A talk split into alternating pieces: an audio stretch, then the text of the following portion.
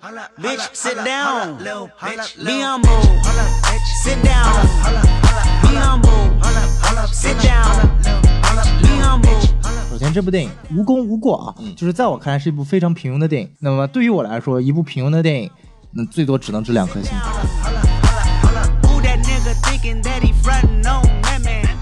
好，欢迎收听新的一集什么电台？我是宋老师，我是孔老师啊。这个我今天呢，是我们来录一下一个电影叫《沙赞》啊。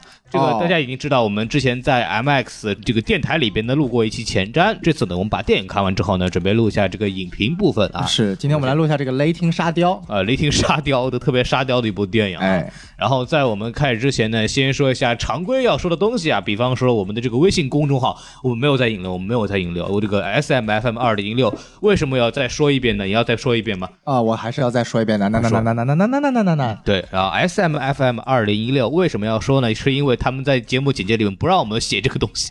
就上集里边啊，这个小宋你说的那个动画电影的时候啊，说把这个豆列放在这个简介里边，大家可以去看。嗯结果呢，发现这个连豆瓣的豆列都不让你放，这个都不让我放，结果孔老师就放在了评论区，对，我就把它放到评论区，大家可以看一下。结果我的豆瓣粉丝涨了将近有四十个呢。因为你的原因还给我涨了几个，哦，这么好，很多人关注你以后，顺便关注一下我。哇！对，说一下我们上期节目讲这个动画电影的这一期里边呢，就里边很多人问啊，你们这些这个讲那么多，怎么连名字都不报一下啊？大家可以看一下那个评论区这个置顶的那个，就是小宋老师的豆瓣账号，然后他在里边搞了个斗列，里边有三百多部。三百八十五部，对 DC 相关的电影以及动画片的作品啊，然后大家可以去看一下，去补一下课。很多片子我也没看过，很多纪录片啊什么的，我还挺想看的。比方说诺兰的那个三部曲都有，他都有这个我昨天看了一个诺兰那个三部曲《黑暗骑士》那部蓝光碟里的一个纪录片，叫做《歌坛晚报》，叫《啊 Gotham Tonight》，总共有六集，就真的是发生在这个呃诺兰那个电影宇宙里面，讲了他们那个《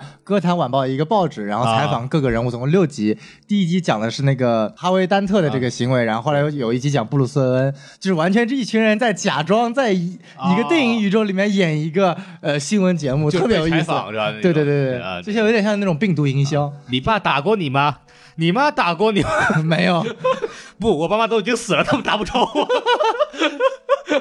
啊，对，然后说回来啊，这个，然后我们有一个 B 站账号，我不知道还能不能说，但是我们 B 站账号叫什么电台孔老师。然后我哦在最近几天刚刚更新了的一个 vlog，就是我到小宋家那边去录节目的这么一个东西。是，然后看到我在撸猫，对，然后这个会有很多我们在日常去玩或者参加很多活动的时候的一些录像啊，大家可以去有希望关注视频版的我们的话，可以去稍微看一下。然后在我们开之前呢，还有一个重要的事情啊，就是我们这次是有抽奖的，因为 MX 公司给我寄了一份这个沙赞的周边，就是耳机，这都是沙赞主题、沙赞配色的，还有就是试图出版的这个中文版的雷霆沙赞的漫画啊，大概就是把新五十二的沙赞起源故事给讲了一下。大家只要以沙赞为开头，在下面留一些关于我们节目的评论，就能够有机会得到我们的奖品啊，就是这个样子。然后我们开始今天的节目。没问题。啊、对，然后我们来说一下，正式说一下电影。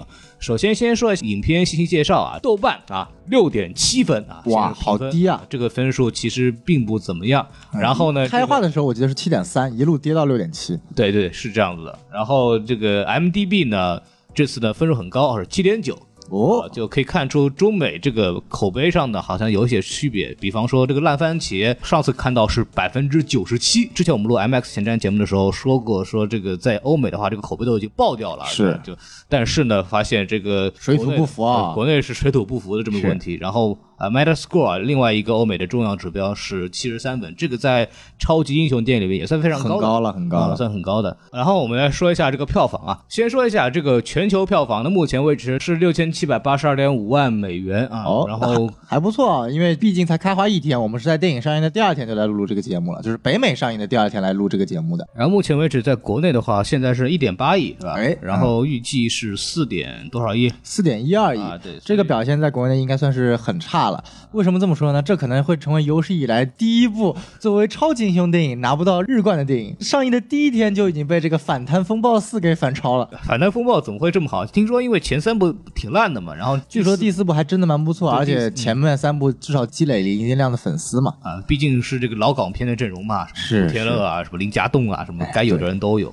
也算是这个港片的一个比较大的这么一个制作了。没问题。对对，所以说呢，这个作为一部美国的超级英雄电影呢，非常惨，非常惨啊。对，但是呢，必须得说一下，这个片子呢，它的成本呢，确实是不高啊，据说只有一个亿左右。对，是一个亿。之前网传是九千万，然后最后是那个 Box Office Mojo 更新确定是一个亿的成本。然后这个跟什么海王啊，动不动一点五亿哇，包括什么复联的那些，动不动复联四都已经往四个亿走了。对，两亿往上三亿的比起来，这个成本确实是比较的低。所以说呢，总体来说它，不是一个真正的什么全方位开启大制作的这么一个超级英雄电影。因为这部电影很奇怪，尽管它也是 DC 的或者属于 DCEU 的，但它其实是由华纳下面的一个厂牌叫做新线电影，就专门出版各种 B 级片的，包括这个恐怖片，所有温子仁导演的恐怖片都是在这个新线影院主控的。所以说，《沙旦》这部电影它本身的定位以及它的一个受众范围，就是小成本那种小受众的超级英雄电影。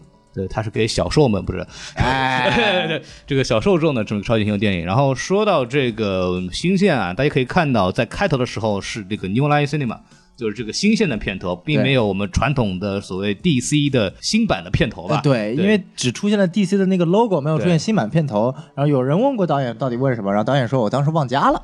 那我当然相信这肯定是胡扯的。对，那我估计因为是因为新线的这边一些因因素，所以导致 DC 没有办法加入新片头。当然了，这部电影还是处于 DCU 的这个事件观之下的。对，沙赞最早在两千年的时候就开始有人在运作这个事情了。嗯，当时就是新线来做的。对，然后后来他被华纳收购了，因为新线那时候还不是华纳的，所以说可能里边有些历史原因吧。对，所以他放的是新线的片头。然后再说一下这个主创介绍，照理说我们在这个小麦以前功课，就是那个跟 IMAX 合作那个节目里边，大概的人都说了一下。对，但是我稍微做一点补充啊。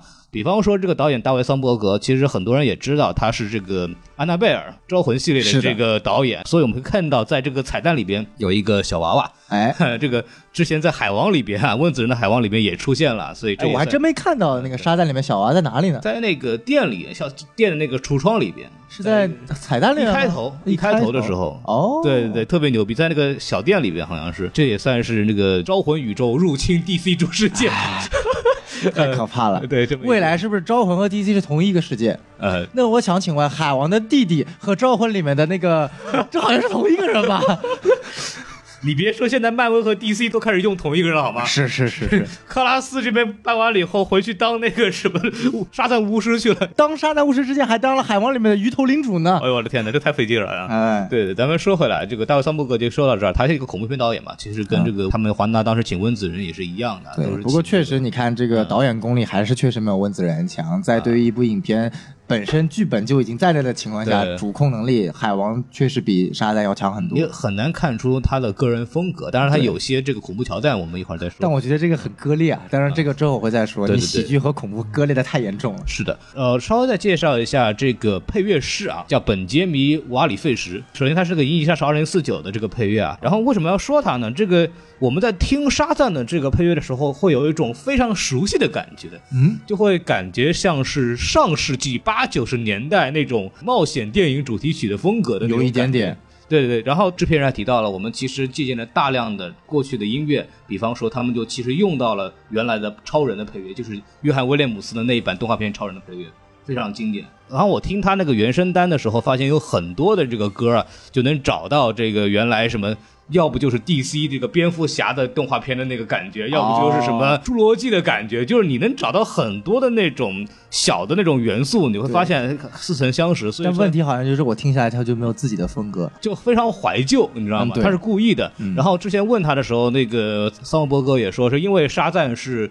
呃，黄金年代的一位超级英雄，所以漫画黄金年代的超级英雄，所以说呢，我们也想特意的做一些复古的感觉。哦，对，照你这么说，所有的英雄不都是他妈黄金年代出来吗？超人也是，蝙蝠侠也是。嗯，也有道理，也有道理啊。到了闪电侠就不可以这么干了，人家闪电侠第一代闪电侠也是啊。对，但我们现在说的是那个闪电侠是巴里艾伦嘛，人家是白银时代的开启者。呃，这个就扯有点远了。咱们说回来，这个还有这个主演了扎克·莱维斯啊。上次我们说完以后，很多人说为什么不提超时特工？好，我们提一下超时特工啊。哦，好，结束。对对，他主演的这个呃美剧啊美剧。然后我再稍微再说一下那个格雷斯·富顿啊，就是在里边演那个 Mary，就那个很漂亮的小姐姐，哎，很眼熟，我觉得被那个 Caltech 给这个录取了，被录取的。然后她就是来自于非常著名的恐怖片《安娜贝尔》，哦，我说怎么这么眼熟？所以说呢，也是跟大卫·桑伯格第二次合作嗯啊，就属于招魂宇宙再次入侵 DC 主宇宙的嗯是 海王已经入侵了无数次了。对，再说一下，这个有有个人叫约翰·格罗夫，他是谁呢？就是演这个希瓦纳博士的那个父亲，哦呃就是那个 X 教授啊。啊，是是是是是是是是，哎呦，我的天哪！就这这这车祸啊，车祸！对，车祸现场的这个这个大哥呢，为什么要特意提他呢？因为这是他第四次跟 DC 宇宙发生关系。没错啊，为什么呢？首先一开始呢，我们反复提到的九二年版经典的蝙蝠侠系列，他在里边是密语人的配音。对，然后呢，有部电影叫《蝙蝠侠与罗宾》啊，这也是在蝙蝠侠系列里边算是一个黑历史吧。哎相当黑的历史对他演这个角色叫 Doctor Jason Wardrop。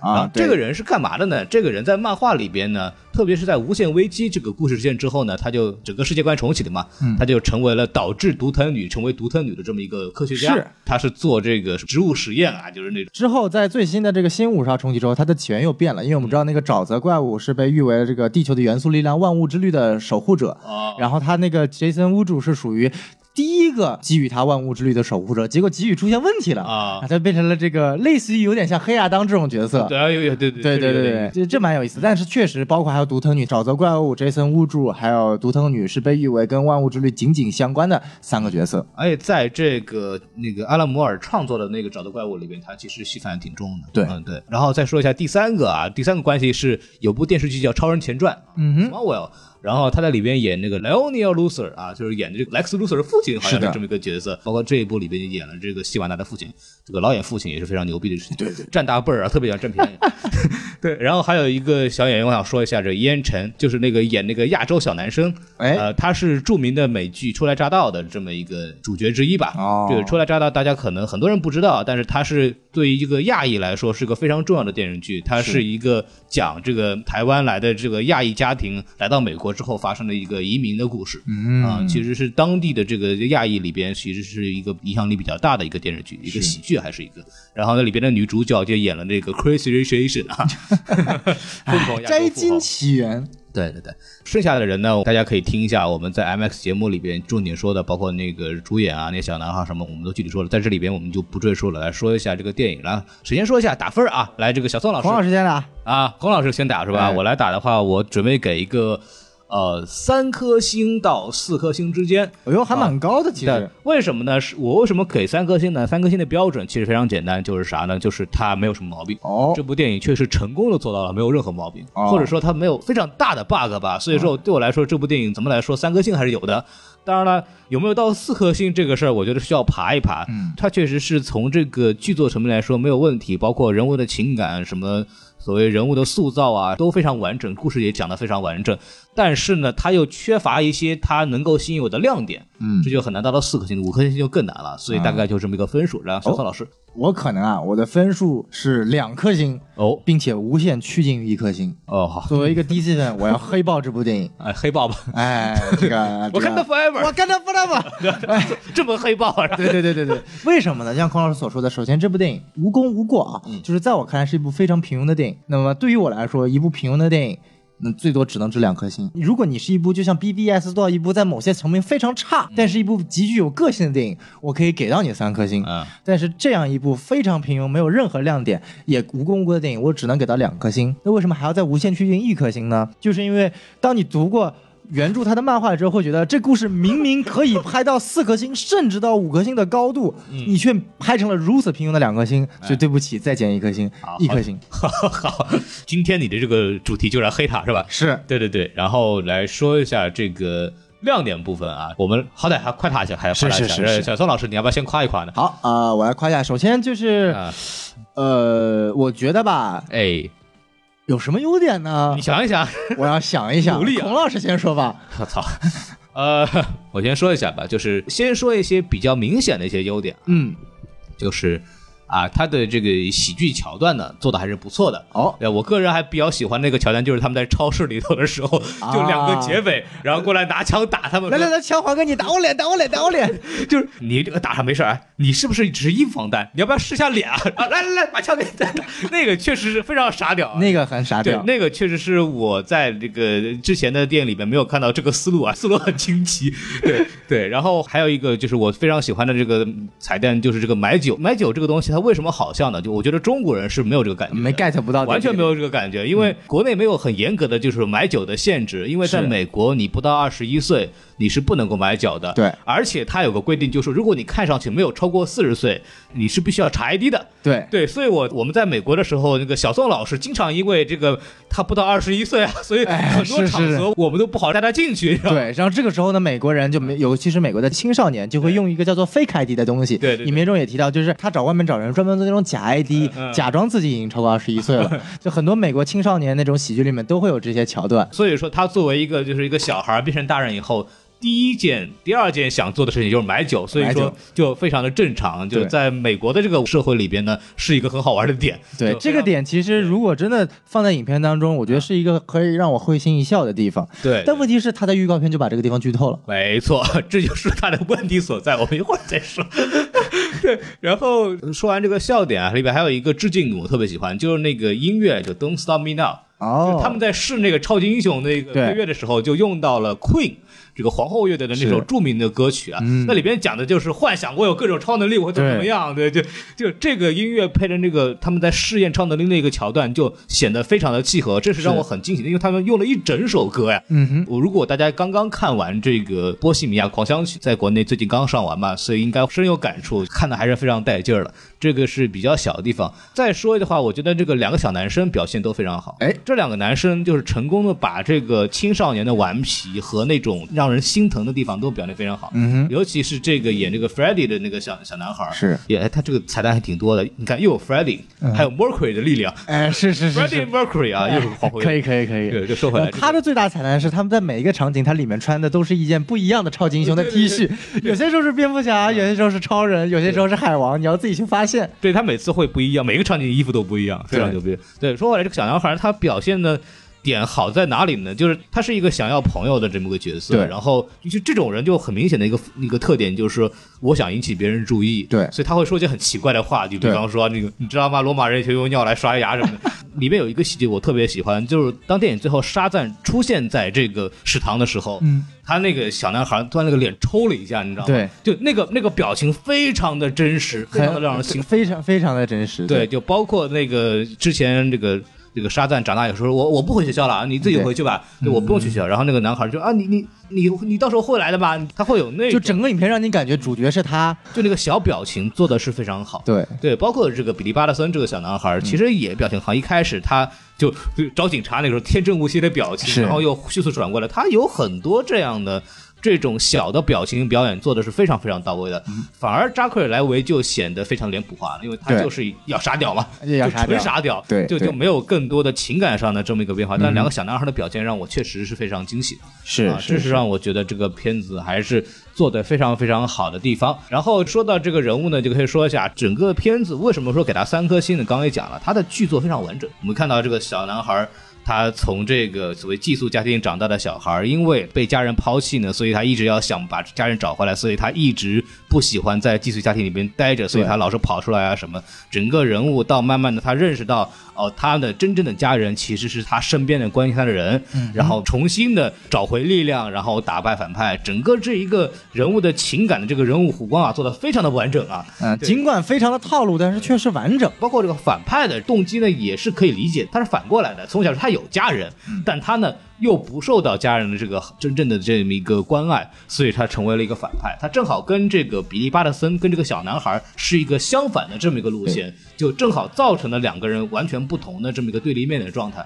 对这个从这个剧作来讲做的还是比较精巧的。这点我跟孔老师有不一样的意见，就是为什么？就是我觉得孔老师说的是对的，或者说至少。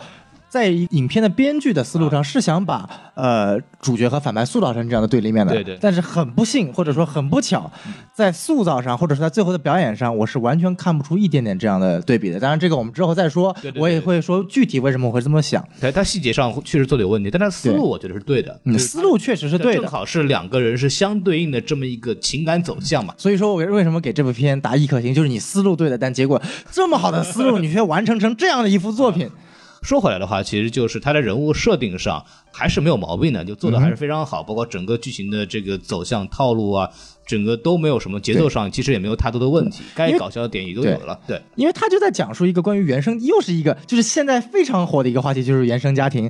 你到底你是选择你的原生家庭，还是选择你的二次家庭，对不对？我们知道，像最近很火的一个都挺好，对吧？就有原生家庭的原罪，尽管我也不知道合不合理啊。其实这部影片你可以看到，之前有部片子跟这部影片的有个方面特别像，我这么一说你就想，《小偷家族》。啊，对不对？同样讲述的就是一群完全没有血缘的人一起生活的一个故事。对，当然你把小偷家族和沙赞比，既是对小偷家族的一种不尊重，也是对沙赞的一种不尊重，这没有办法，因为你不是两个层级的对对比，对一个是艺术片，一个是商业沙雕片。对对但是确实你可以看到这个话题会越来越被大家所讨论。对当然因为。本身美国它就是一个移民制国家，它就向往着这种原生的一种独立，小孩之后跟父母不需要多大关系，所以寄宿家庭的这种成长或者。影片展示出的这种东西，在美国的这种语境和环境下，其实是非常能够有共鸣的。对，但其实在中国这个环境下，并不会产生很大的共鸣。所以说，这也是为什么我觉得也是一个原因。这样的题材，或者说对于寄养家庭和原生家庭的一种，它已经把它幻化成为两种非常强的阴阳对比，在中国这种语境下，其实是不是特别合适。一个美国的寄宿家庭呢，它其实有一个非常完备的体系的，对它是有整个一个社会福利的体系在后面支撑。对包括他们就是把小孩养到十八岁，这在美国是一个约定俗成的事情。对但是国内你可能就不可能会出现这种涉及到很多问题。你养我这么十八年，你房子给不给我？对啊就就会有这种问题。对这个跟国内是很不一样的。但是呢，刚刚正好说到它的一个很大的亮点，就是它。把这些现实层面的东西给结合在一块儿了，因为是漫画里边并没有涉及到他的母亲是因为养不起他而抛弃他这个事情，当然了，我觉得这点漫画做得更好，这我会之后说的。这个再说。但是我觉得就是他改编的其实是比较有想法的，嗯包括里边他找母亲，母亲不想养他这一段很现实。剧作里边也涉及到了社会的层面的一些呃新的问题，嗯所以说呢，我觉得这部片子总体来说它的剧作上是没有任何问题的。好，但是这个片子仍然不好看。把优点说了，小宋老师，你要不要再稍微勉强补充几个？好好，孔老师就是已经把很多的优点说完了，我还能说什么呢？那我们来说一下，就是只要你自己不说的，就首先啊，这部影片能把确实打开了整个沙赞的这个魔法，呃，或者说 DC 魔法世界的这个大门嘛，哦引出来很多设定，嗯，包括开启了魔法世界啊。哎，是我们要开始魔法了，哎，魔一不要秒。它真的是魔法世界，哎，对对对对对对对对对，这个魔法是一个形容词，而不是一个动词加上一个名词。可以不要再说了，说不明白干嘛？是是是是，那我们知道，就是包括它里面涉及到这个小毛毛虫，在漫漫画里面它叫明斯满，之后我们会具体说。对它这个铺设定啊，其实算是铺的不错的。也就我觉得这部影片它更多的，它是一个功能性的影片，就像漫威的惊奇队长一样，都叫 Captain Marvel 嘛，都是功能性，一个是引出复联四，一个是引出 DC 的魔法世界。啊，你给说一说这个怎么引出的？然后这个我们具体会在外延部分会去说的，我只是觉得他在这点做的还算不错啊那么除此之外呢嗯，他对于这部影片本身，他一个影片讲的东西，我觉得没啥优点了。啊有的优点包括演技啊，嗯包括你说所谓的故事完整啊，孔老师确实都说了。对那我这边已经差不多了。好的那我能想到就是缺点了。嗯，那我来稍微再补充一下这个 DC 宇宙梗啊，这个啊明面上的大家我就不讲了，大家都知道，哎是什么 什么拿起蝙蝠侠抽人的这个事情，哎，对对对对，没什么好讲的。刚刚我们也提到这个，他用了一点的超人主题曲，是这个在明确这个片尾的字幕里边也出现到了、啊这个 John Williams 的这个版本。然后呢，还有这个守望者的这个彩蛋，哦大家有没有注意到？就是在那个就是所谓的那个福利系统的那个女黑人跟他谈话的时候，在桌上有一堆微笑的啊胸章，对。然后其中有一个是沾了血的那个，就是哦守望者宇宙成功打入 DC 主宇宙。哦，这个看来是漫画的情节，同时已经进入了现实情节了，是不是？对，就守望者里边笑匠的这么一个哎标志嘛，就还是非常非常经典的这一个东西。啊这个可能是导演大卫桑伯格对于扎克施奈德的一种致敬。为什么这么说呢？是因为这个特别有意思的是，小宋之前在这个前瞻节目里也说，这个导演很喜欢用 Twitter，对然后之前他也拍了一张这个，哎，对这，个道具在上面，因为那个带血的那个是在底下嘛，其实看的不是很清楚。然后就很多人说，哎，这个里边会不会有致敬这个守望者的这个因素啊？然后大卫桑伯格然后又拍了一张更清楚的给他说，对的，就有了。对，所以沙雕导演，啊，对，就非常有意思啊。所以说这个里边，这里边其实还是大量的用到了很多 DC 宇宙梗。你这么一说，我又想起来一个喜剧桥段，就是他们在说我们要一个秘密基地啊对有没有？有有瀑布啊，可以车直接开进去啊，这个狂黑蝙蝠洞啊，这就是一个蝙蝠洞啊。对对对，关于 DC 宇宙的梗啊，其实做的都是挺有意思的啊。对这个在反复的告诉我们说，虽然我们片头没有 DC 宇宙，但是我们这个片子就是 DC 宇宙的啊。对，或者说就是这部影片当中，可以说有一个桥段，就其实就是男二这个角色，啊男二角色这个设定，就尽管像前面光老师所说的，他是有点希望被人所关注的这么一个角色，对因为他就患有典型的这个叫做拿破仑综合症。啊，在外形上的一些缺失，嗯啊、你会想要让别人更多的受到别人的关注，这点在蝙蝠侠的一个反派企鹅人身上是得到更好的体现了。当然，我们知道企鹅人马上要成为新的蝙蝠侠电影的大反派了，啊当然、呃由那个 Josh Gad 来出演，就是在那个《美女与野兽》里面演那个同性恋的那个男的。哦哎，不是丧钟吗？我听说呃，丧钟已经是本阿弗莱克版的蝙蝠侠的大反派，那个设定已经被踢掉了 啊、现在的大反派是企鹅人，然后据说的二反派是谜语人。哎呦，我的妈！嗯行吧，没什么好说的。我们话说回来，嗯说到这个男二，他还有一个设定，就是他是一个狂热的超级英雄的爱好者。你可以看到，他是对于每个超级英雄有一个理解，然后他也喜欢收集他的一些东西。他在影片当中就相当于，呃，我们本身对于超级英雄这么一个题材的解构，嗯因为他会经常说他是 super villain，super villain，这是超级反派，超级反派。然后他会经常冒出来很多说你有没有这个能力，什么超级听力啊嗯，热视线啊，就可以看到他是会跟鱼说话？呃，你会不会跟鱼说话，就他是一个对于超级英雄能力特别了解的这个一个角色，让这样的一个角色呈现在这一个这样的一个沙雕的超级英雄电影来说，本身确实也是一个亮点。嗯我觉得这一点确实在影片当中做的还算不错的。就是有一些对超级英雄的解构嘛。对，现在都很喜欢玩这种解构梗。对啊，对，就所谓有一点点突破次元壁的感觉的一些东西。是。那么好，我们把这个亮点说完了，哎要不要说一下这个啊？好，缺点。把时间交给你啊。好，首先第一点缺点就是对于反派的一个塑造，反派的塑造呢分两方面，因为影片当中其实有八个反派，啊是滴滴答答，滴滴答答。只是我对希瓦纳博士这个反派的愿景本身就没有很强，嗯就他本身的发挥空间本身不大，对，然后呢，我其实对于七宗罪的很有期待。为什么？首先，七宗罪，大家对于七宗罪的理解，像我上次节目也说了，是基本上是来自于大卫芬奇的那部七宗罪的电影。对其次，沙赞漫画原著对于七宗罪的描绘也非常非常的好。但是这部影片当中，你看到七宗罪，它就是 CGI 的七个怪物。嗯，七宗罪是什么？七宗罪是代表了人类的七个原罪，它是最好能够体现出来 DC 黑暗的东西。嗯，影片中唯一一个让我感觉到可以的地方，就是希瓦达面对他的老爸说：“你到底属于哪个原罪呢？”哦，后来发现你是属于贪婪，最后让贪婪干掉了他。这其实可以感觉到这么一种对于七原罪的一种塑造。但是在结尾大战中，七原罪没有任何塑造，它就是一个 CGI 的怪物，而且没有对于他们本性的塑造，你没法知道暴怒为什么是暴怒。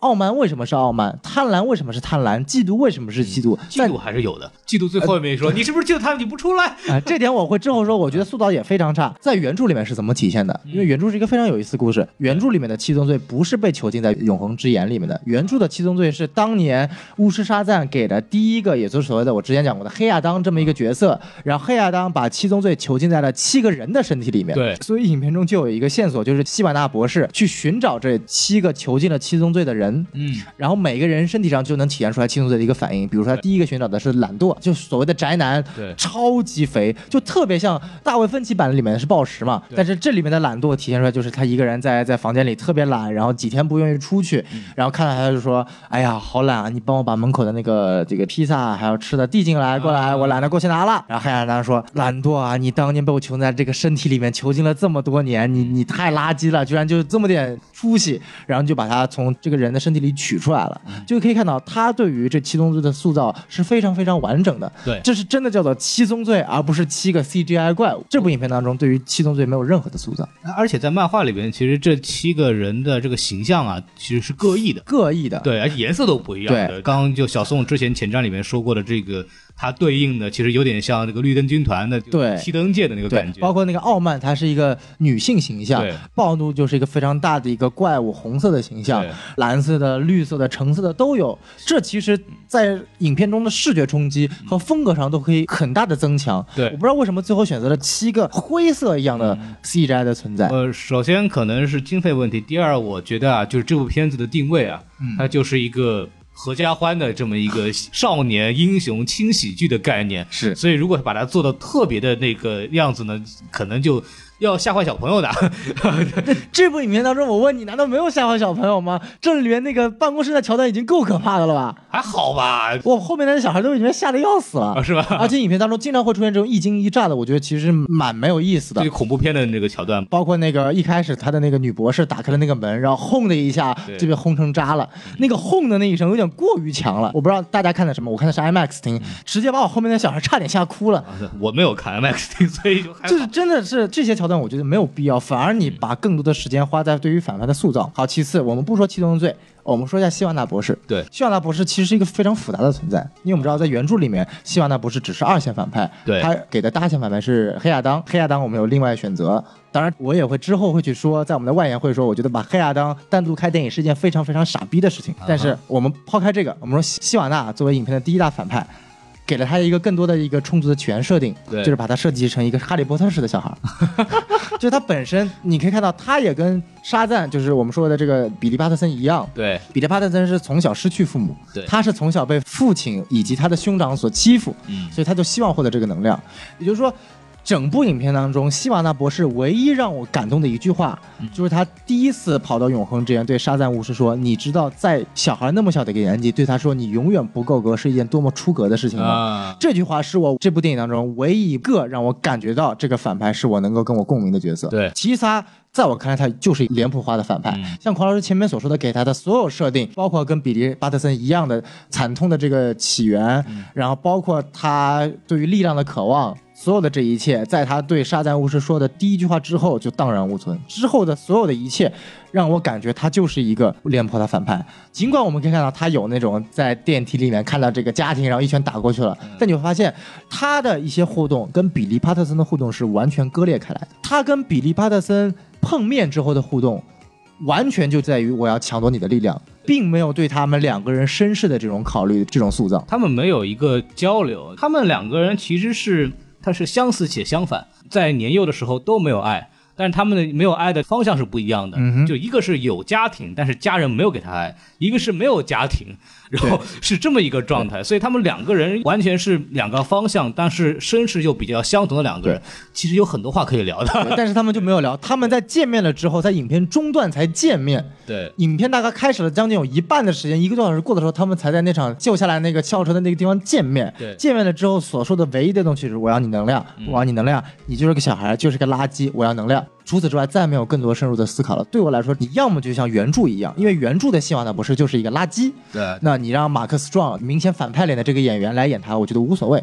那既然你要给希瓦纳博士这么一个复杂的起源，就给了他一部分黑亚当的这种感觉，那么好。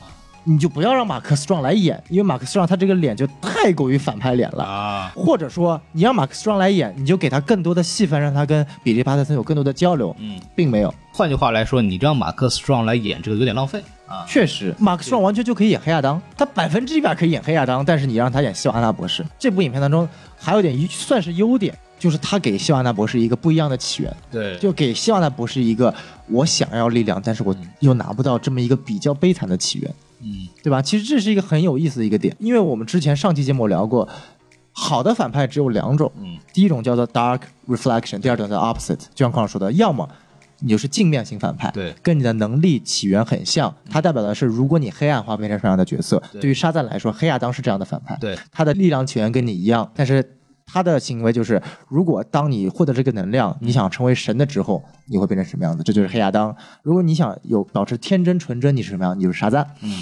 你的 opposite 其实就是希瓦纳博士。对希瓦纳博士是一个人类，原著当中他没有很强的魔法能量，沙赞是魔法能量。嗯，希瓦纳博士影片当中他是有家庭，嗯但是得不到爱。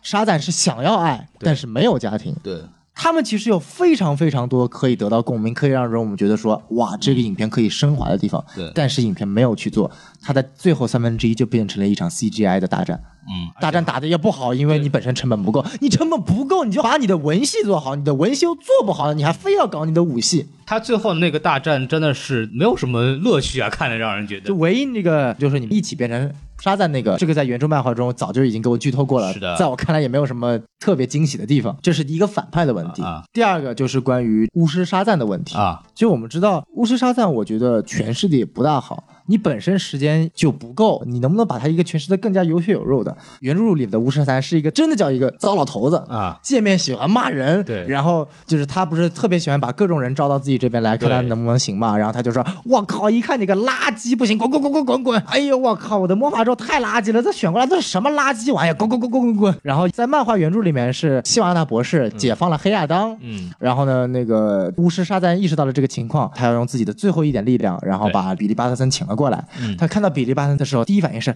我他妈我就最后一点力量了，居然请过来这么一个垃圾玩意儿，还是一个小孩儿，你在他妈逗我呢？然后比利巴特森也说：你一个糟老头子说什么呢？你他妈就是一个骗人的，你最多只能骗六岁小孩，你骗不了我。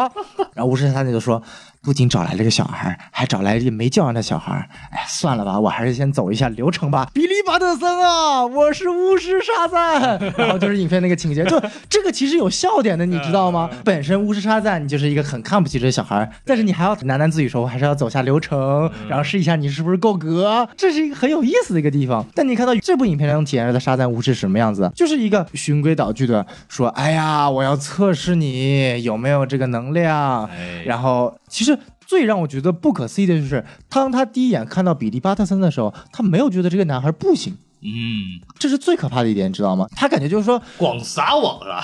微信都先加上，小姐姐你好，都聊一聊是吧？因为比利巴特森这个角色的魅力在于，嗯没有人认为，甚至连他自己都不认为自己可以得到这个沙赞神力。对，巫师都不认为你能得到沙赞神力，但因为没有办法了，在漫画中有个特别好的桥段，我觉得这个影片当中是完全没有体现出来的，就是巫师沙赞对比利巴特森说：“我需要有至纯之心的人才能得到这个神力。”然后用他的魔杖去试了一下，就是影片当中的设定是用魔童来试，魔童这个影片这个设定在漫画里面是没有的，在漫画里面是这样的，就是巫师沙赞用魔杖。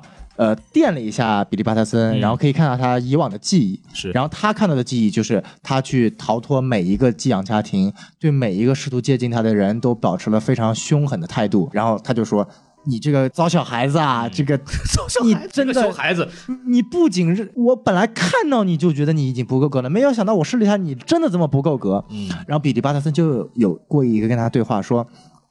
你要寻找至纯之心的人是不是？我告诉你，我活了十八岁了，我百分之百告诉你，这个世界上不存在至纯之心的人。十五岁，十五岁，呃，十五岁，你这个世界上不存在至纯之心的人。然后沙赞巫师说：“怎么不可可能不存在？一定存在。”然后比利巴特森就问他：“那你请问你找了多少年了？”然后巫师说：“我可能找了几千年了。”对，然后他就说：“你看到了没有？是不可能的。这个世界上从人一生下来就告诉你，这个世界是残酷的，所有人都会去抛弃你。这个点就对应了他的母亲抛弃他，母亲抛弃他，在他心中理论上是一个节点，是让他去不相信任何人的节点。嗯这点在影片当中没有体现出来。这点体现出来的是什么地方？就是说，我要去找母亲，所以我不想要跟其他寄宿家庭在一起。是他不想跟其他寄宿家庭在一起的原因，不是因为他不相信别人，而是因为他相信他一定能找到其他的母亲。对，但是在这样就没有意思了。真的意思是说，母亲抛弃他，让他觉得这个世界上他不可以相信任何人了。在漫画原著当中，他只要展现出来，就是说他自己都已经不相信世界上有至纯之人了。对但是他的意思是说，我想要去变好，但是怎么会变好呢？你去施加援手，别人就会反给你一刀。这个世界上是不可能存在绝好的人了，这也是为什么七宗罪会诞生的原因。嗯，这个地方又可以完美的切合到七宗罪，就是七原罪，它有个概念，就到底是人产生了七宗罪，还是七宗罪把这七个罪赋予了人，啊，对吧？然后巫师沙赞就最后来了一句话，说：“也许你说的是对的，也许这就是为什么我几千年永远找不到至纯之心的人。也许他的关键是在于，不是在于你有至纯之心，而是在于你有一颗向善的对。意愿。”对，然后他才重新又电了一下比利巴特森，对。然后看到比利巴特森，就是包括在他的寄宿家庭那个被打之后，他勇于出手，嗯，比如说他在夜晚的时候，他愿意他愿意去帮助其他的别人，比其他的更弱小的小孩，然后他就说。原来你其实有相声的能量，那我就愿意把这份能力给到你，这才是嗯。比利·帕特森最后能够获得沙赞之力的原因。对。这部影片当中是什么？没人了，找不到了，我要死了，你拿号喊出我的名字，你就获得神力了。嗯就是你没有对于至纯之心有一个判定。有，一个讨论，到底什么样的人才是善良的，或者说对。现在的体系里边到底有没有这种真正的善良的这一个存在？对，而且这部影片当中其实没有体现出来比利巴特森有至纯之心，为什么？前面所有的判定都是通过魔童来判定的，根据电影的设定。但是由于魔童最后被那个西马达拿走了，对那最后那个比利巴特森你没有办法判定。就按照电影里面的巫师，就是死马当活马医，对看到一个人就给一个人了。只不过比利帕特森是正好过来的而已，他没有任何的判定标准，就直接给了。比利帕特森来了以后，他没有东西可以去考验他。对这就是问题而且他就大限将至嘛，就就对快完了，那个 就我不给你也没办法给了，然后就给你吧，是这么一回事儿。这就缺少了你去赋予能力的一个必然性。就是我们去看到超级英雄，经常会说，如果你当时没有那么一件事情发生，你会成为超级英雄吗？超级英雄之所以成为超级英雄，不是因为他的这样能力，而是因为他向善的心。对，就是蝙蝠侠，如果当年父母没死，没死，尽管方式没有那么极端，他也会去成为一个向善的人。闪电侠他没有他的奔跑能力，他也会去成为一个向善的人。不是他的能力偶然给到了他成为了超级英雄，而是他的这么一个内心的一个意志，嗯，是让这个能力注定给到他的。对，这个地方漫威体现的更好，就是说，如果你没有这套装甲，你就没法成为这套这个超级英雄，那你就不配有这装甲。这句话漫威点的特别好。对，有没有盔甲无所谓是吧？就是有没有盾牌无所谓啊。嗯，，对啊，有没有锤子无所谓。对对其实这一些，这才是对于超级英雄的解构。嗯，这些点，漫威现在玩玩的比 DC 要好。所有的超级英雄电影嘛，其实不管漫威、DC 的，其实根根结底讨论的点其实都在这里。对就是这个英雄他所有的东西拿掉之后，他本身这个人到底是什么样的？嗯哼啊、是就说到这个人设问题，就想起来，我觉得这个沙赞啊，嗯，长大之后的沙赞呢，就显得比比利巴特森还要沙雕。对对对，这也是我想说，比利帕特森小孩的时候，感觉是一个挺喜欢装大人的小孩比。较阴，比较成熟，对对，然后变成大人之后变得特别傻屌，嗯我觉得这个就特别的不符合逻辑，你知道吗？感觉就是我终于释放了，就 对，就那种感觉。我看上去的时候，感觉就完全是两个人，情感上的这种丰富程度完全没有。我觉得这个是让我觉得比较可惜的地方吧。但是我觉得，因为我我也看了漫画嘛，就是这个漫画里头其实也没有真正的说这个沙赞就变身之后的沙赞的人物性格是怎么样的。因为在漫画里边其实也是的，就是他变身以后就变得特别傻屌 Freddy 两个人就各种傻屌，就对对对，什么那个拿钞票啊，这个什么什么买喝的呀，对。对对对对，所以说这个漫画里面也没有去解决这个问题吧？我觉得，就刚刚说到了这个，涉及到另外一个他这个片子看的很无聊的点，就在于说。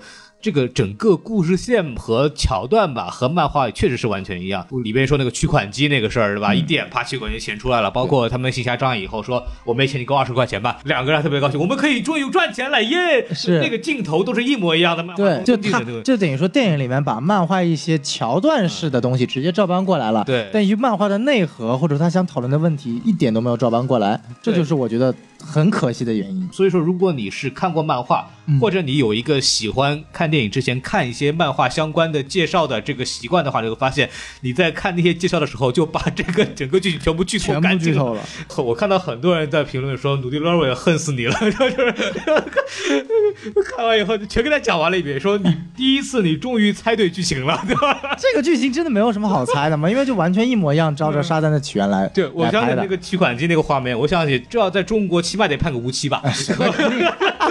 过去不是没有发生过啊，是是是是而且人，家那个还是 ATM 的问题，对。这个是主动发生的，这个在中国直接枪毙，直接 对对对对对，哎，这是拿人民财产啊！这种点，反正好笑是蛮好笑的，但是他完全在这个漫画里面说过了，同样的预告片，哎，对，这个之前这是我第一次遇到把彩蛋内容放到预告片的人，这太他妈屌了！神经病嘛，这真的没有彩蛋了，感觉他是。这个让我觉得就是很无聊嘛，就是这个片子它最大的特点它是好笑，对，但是你把所有的笑点充电的那个那个其实挺好笑的，包括他怎么测验超能力那个，本来是这个戏的一个小高潮嘛，嗯哼，全部放在预告片里了。对，对，这个让你在看的时候就。你不能说这个电影不好看，因为他那些喜剧桥段，你平心而论是挺好笑的。嗯，但是你已经看了好多遍了呀，然后你再在正片里再看一遍，你是完全没有惊喜的。嗯所以他把自己最大的优势给浪费掉了。对，就不像漫威是吧？就故故意给你做几个假的预告片。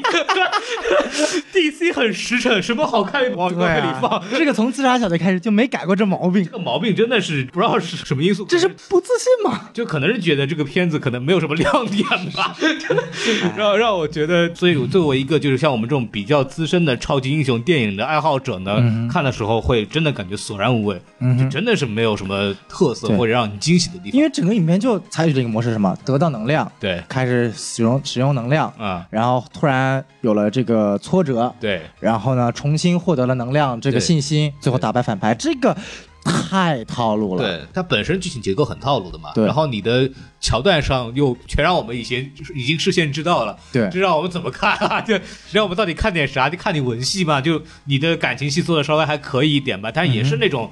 常规的套路嘛，就是我有朋友，我不信任他们，后来我又信任他们了，就是就这么一个事情，其实也没有什么这个好的。然后这个动作戏是吧？就是哪有动作戏？哪有动作戏是吧？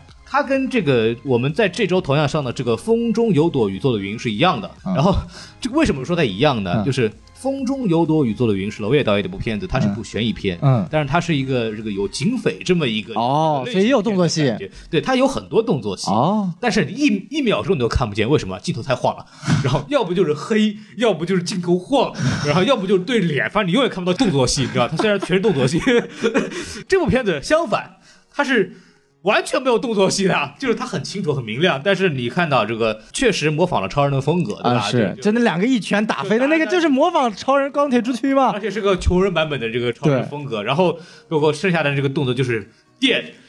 手里电，biu biu biu biu 噔噔噔噔，噔噔噔噔噔噔噔，I in my hand，就就就是蛮傻屌的，但是没有什么所谓精彩的动作场面嘛，对对吧？会发个闪电有什么意思？这么说，影片没有一个让你刻骨铭心、可以留下印象的镜头。比方说你是一个什么魔法使用者，你看看奇异博士，人家那个煎饼画的多好，又大又圆，对吧？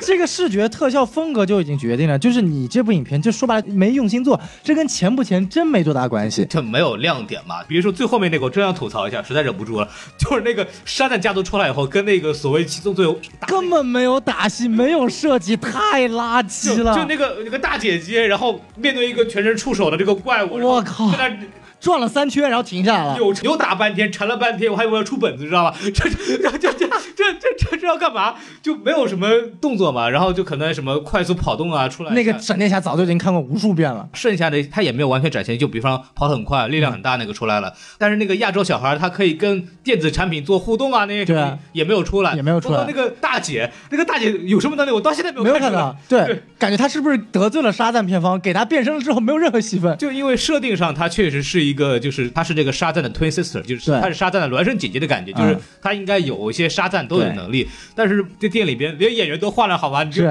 连是任何功能都没有，这个简直是做的太惨了。咱们说回来，大的问题在于什么呢？就刚刚小子说的，他没有任何一个让我们能记住的点，这是一个问题。第二个问题是。它就算是在类型风格上面，其实也没有做到极致，因为它不是一个什么零零零年的片子，它是一个一九年的片子。在这个情况下，呃，因为漫威的原因，他们已经能把能够移植到超级英雄这个种类的类型片的模式都已经做过一遍了。科幻、对，悬疑、嗯喜喜剧、嗯，家庭、校园风校园风格。包括对这个打破次元壁的解构，比方说，你说它是个沙雕风格也好，你说它沙雕程度，它完全不如死侍吧？嗯对，这个有人物设定问题，有这个分级的问题，但是它总体来说，它在这方面其实做的不够透，嘲讽的力度也不够大。这部电影当中，沙赞的沙雕更像是段子式沙雕，而不是整个影片的基调沙雕。中国喜剧片式的沙雕，对，就是你看这部影片当中，它没有没有所谓的基调。影片前半段展现在沙赞身上是沙雕，嗯，然后一会儿影片切到希瓦拉身上就是恐怖，对，两个截然不同的风格，硬生生的压在了影片的前半部分，让你觉得特别难受。嗯。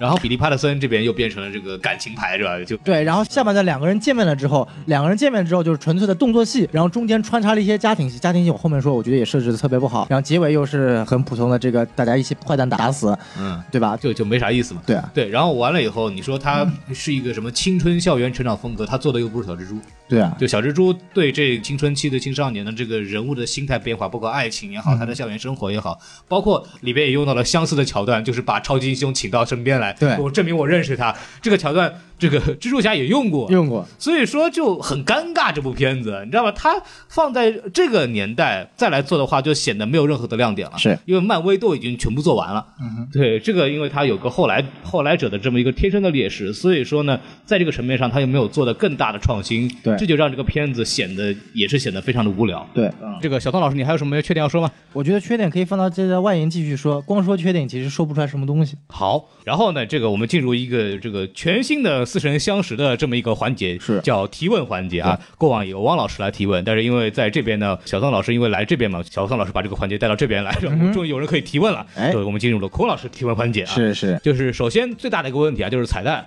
嗯这个 Mr. Mind 迷思满这个东西。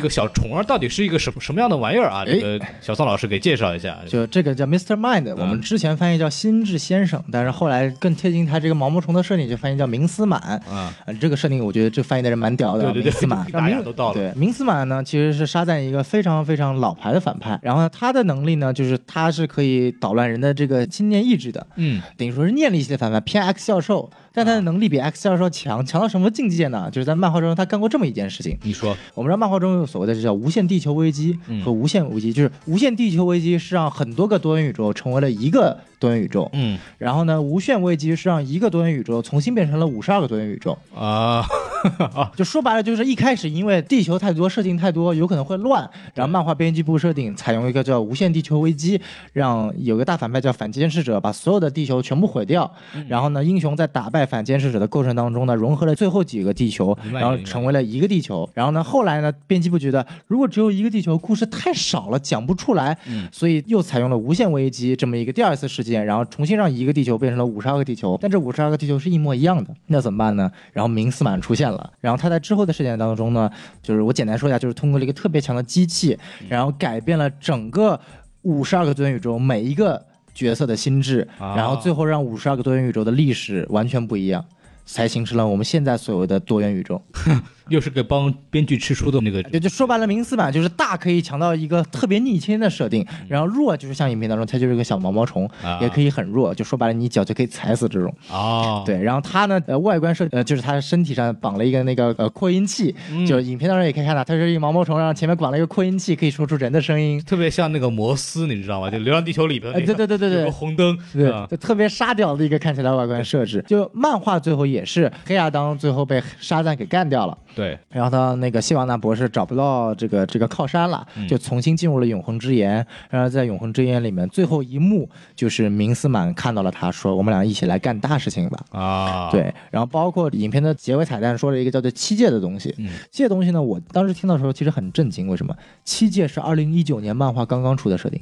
哦，是新的吗？在二零一二年重启了之后，有了沙赞这个故事。对，然后沙赞故事讲到这个沙赞最后击败了黑亚当，然后明斯满碰见了希瓦纳博士之后就停掉了。嗯，这个故事过了五年还没有讲，直到一九年，当时的这个作者杰夫琼斯对重新开始写这个沙赞的单刊。第一期就讲了两个故事，沙赞跟他的这个寄养家庭的一群人，就是神奇家族或者叫沙赞家族，一起重新回到了永恒之岩，发现了一个车站。这个车站呢是通向于七界的，地球只是其中一界，七界统称为魔法七界，啊，地球只是其中一界，然后有叫 Funland 玩乐界，然后有游戏界，然后有小孩界，其中就是所有的里面都是小孩。这个世界看起来很有意思，这个世界都是小孩，但它其实有个非常黑暗的事情，就是只要这些小孩长到了十八岁之后，就会被里面的这个王叫做孩子王带到血汗工厂里面去干活，构建这个世界。哦，就他其实是有一点点反讽所谓的这个美国的寄养制度，就是美国寄养制度是你养到了十八岁之后，你就可以自力更生了，就等于说你获得了自由了。但是在小孩界是十八岁之前你可以获得所有的自由，想怎么玩怎么玩怎么玩。活到了十八岁之后，不好意思，你不是小孩了，被送到血汗工厂，你去做工人去。成长的痛苦嘛，对，这是一个非常黑暗的设定。嗯，然后呢，还有包括这个恐龙界、怪物界，这是一个刚刚刚刚才有的设定，居然这么快，一九年才有的设定，漫画设定，嗯。居然被引用到了电影里面来。就里边那个打开门嘛，打开不同的门，对。然后里边有一个打开了门，人家是那个鳄鱼人，哎，对对，那其实是一个很古早的沙赞那个反派，对嗯。他那个是很久很久之前属于古早漫的沙赞的一个反派设定，然后他是三个鳄鱼人啊，这个就属于这个对于原来的一个致敬。要说完这个米斯马，然后肖老师回答这个，我们说下一个啊，就是我们都提到这个里边就永恒之言嘛，这个永恒之言就在电影里边就是啊，这个老头住在里头，然后他这个里边到底是一个什么样的存在？这个永恒之言这个设定是什么东西？啊，就永恒之源在外观上其实是一个菱形的，呃，菱形的菱形的一个一个一个一个一个一个建筑，就橄榄核呗，对吧？哎，差不多有点啊。然后在这个电影里面，它设定是所有的魔法的起源之地。啊，呃，当然了，这个设定在漫画中不算太严谨，但也基本上可以这么说。就影片当中有提到，这个巫师他是最后一个嘛，他有个巫师议会。对这点在我在前瞻也说了，这个巫师议会是由七个巫师组成的，然后嗯当时属于就是去给一些严重扰乱魔法界的人，这个等于说相当于一个法庭一样的，嗯他不就审判了魅影默克，审判了潘多拉嘛？啊潘多拉其实就是把七宗罪给释放到人间的这么一个角色。呃，永恒之源它的位置呢，在漫画里面是处于多元宇宙中心的位置。嗯，就它是属于所有多元宇宙中心，它是属于中枢纽，哦它是属于多元宇宙唯一的存在。就每个宇宙当中都有一个地球，嗯但是每个宇宙当中不是都有一个永恒之源，啊就所有相当于就比如说我地球一的比利巴特森，呃，成为沙赞要来到这个永恒之源，同时我地球四的比利巴特森要来到要成为沙赞，也是来到同一个永恒之眼。啊，就相当于沙赞巫师也是多元宇宙唯一的，他会给派发不一样的比利巴特森能力哦。对，但是在电影设定中不可能这么复杂嘛，就是它还是一一对应的这个这个元素。那会不会第五十二个人来的时候说啊，你又来了，我都烦了，能不能换一个人？对对对，然后所以说永恒之言呢，呃，可以说是在电影当中打开了一个就是所谓的魔法世界的一个根源。啊，但其实说白了，我觉得打开的不好。为什么？没有做到任何一点点的一个彩，就是所谓的小彩蛋。你你自己想想看，他打开的三扇任意门，嗯，后面两扇没有任何意义，第一扇只是一个对于古早漫画的一个致敬。嗯，有什么意义呢？我我我想看到什么？打开一扇门，发现是一个呃舞台的一个化妆间。啊这个舞台化妆间里面有一顶黑的高帽子，嗯，有还有渔网袜，啊啊，这代表了什么？这就是扎塔纳。嗯，我可不可以有顶棕色的风衣？嗯这就是约翰康斯坦丁。对，我可不可以打开漫呃打开门之后发现是一滩沼泽地？嗯这就是沼泽怪物。嗯，你这些彩蛋都可以去做，这些是这些是满足漫画迷的东西。你打开的是什么鬼东西？你知道我期待什么吗？门一打开，静香在洗澡，谁在洗澡？静香啊，好好好好好好，哆啦 A 梦啊，可以可以可以，你这个任意门比较牛逼。对，它不就是这样子的吗？是是是，那个跟哆啦 A 梦里面有什么区别？一个门打开来就是一个东西，然后它就是一个门，对，背后也没有东西，对吧？多好，多像啊！对对对对对，说回来，然后这个回答的很好，然后我们说下一个啊，就是就是这个沙旦家族啊，这个看到他们说对应了什么七个所谓座位嘛，就是所谓啊永恒议会的七个人，就除了那个妈妈拉冈啊对对对那个人全全死了。那么但是这个沙赞家族在电影里边，他一共只有六个人，对所以说他第七个是可能是谁啊？这个这个其实因为原作当中并没有说把永恒议会和沙赞家族的人一一对应。啊，然后其实电影当中只有提到出来，这有七个座位，我们大家可以一起来当这个堡垒，而并没有说它是一一对应的一个角色。对，这也是我觉得很困惑的点，因为在电影里边有句台嗯词，就是说我有我有六个兄弟姐妹，他们的法力没有人继承。对，然后沙赞因为想到这一点，就然后继承了给他家人，对但是理论上这只是当时这么一想，然后把能力可以分给他们，对对对而并不是说真正意味着去继承它，因为为什么呢？原来的都死球了。都死球了，他们原来的设定它是七个巫师是相当于地球在地球里面每一个呃文化里面的神话当中的一个巫师继承了，他们是自己去寻找自己的继承人的，因为巫师沙赞他的真名叫做马马拉冈，他是属于澳大利亚的土著创世神以及雷神，另外六个巫师也是属于各自神话中的一个神，其中有一个是日本神，好像是就穿的那个什么？日本雷神，日本雷神，啊日本雷神都是雷神，对，所以说这个就是很很有意思的点，就在于它并不是一一对应的，而沙赞家族这个设定本身也不是这样来的。嗯沙赞家族原来是什么？是因为沙赞原来是属于福斯特漫画的嘛，啊然后他设定沙赞家族里面有四个人，一个叫做沙赞，就是本人，哎一个叫 Mrs. Marvel 或者 Mary Marvel，就是所谓的这个姐姐。对她在原来设定里面确实是孪生姐姐。嗯然后个叫 Captain Marvel Junior，他儿子，还有个叫 Uncle Marvel，是一个就跟孔老师头发真的是跟孔老师发量一样少的，就是中间是秃顶，然后外面是白头发，然后一个啤酒肚的这么一个形象是这样吗？啊，好像差不多。我就一个棍，这四个人组成了所谓叫做沙赞家族，或者当时叫做惊奇家族，因为他那个时候叫 Captain Marvel。我要说一下，你们看我 B 站的账号，我不是长那样的。可以可以可以。嗯他那个时候叫 Captain Marvel 或者叫 Marvel Family。现在呢，新设定它就是新五十二周的新设定，就是你来到了寄养家族，然后把这个能力分给了寄养的五个人，嗯然后只不过顺便他也叫 Mary 而已，然后这承载了六个人，然后第七个人呢，像孔老师所说的，确实有这么一个第七个角色，那第七个人是老虎。啊。对，因为在古早漫画里面，呃，沙赞身边是有个叫老虎的，嗯。这个 Tiger，呃，Tiger 呢是一个会说话的这么一个人物角色，他是处于七个王国中有一个动物王国里面的一个角色，啊，他是一直属于这个沙赞的一个辅助角色。对，因为我看到不同版本啊，就有出现过什么，他是这个呃连接魔法世界和沙赞的之间一个信使一样的是一个人，对。然后又有说是这个啊，本来他就是个像电影里面这个毛绒玩具，哎对。一变身啪就变成一个，就是呃在古早漫画里面，像光叔所说，他是连接沙赞与魔法世界这么一个桥梁。然后在新五十二一开始的设定当中呢，他就是动物园里的一条一只老虎。老虎。电影里面他说的是我想要这只老虎，他把老虎这个形象变成了一一个玩偶。对，可以说是彩蛋吧，但是在漫画里面是什么样子？他就是经常喜欢去园区里面看老虎，为什么呢？因为看老虎是他印象中唯一的记得他跟父母一起去做的事情。对他跟父母有一个照片嘛，对就是他父母两个人站站在老虎的笼子面前，就是那个老虎。其实你发现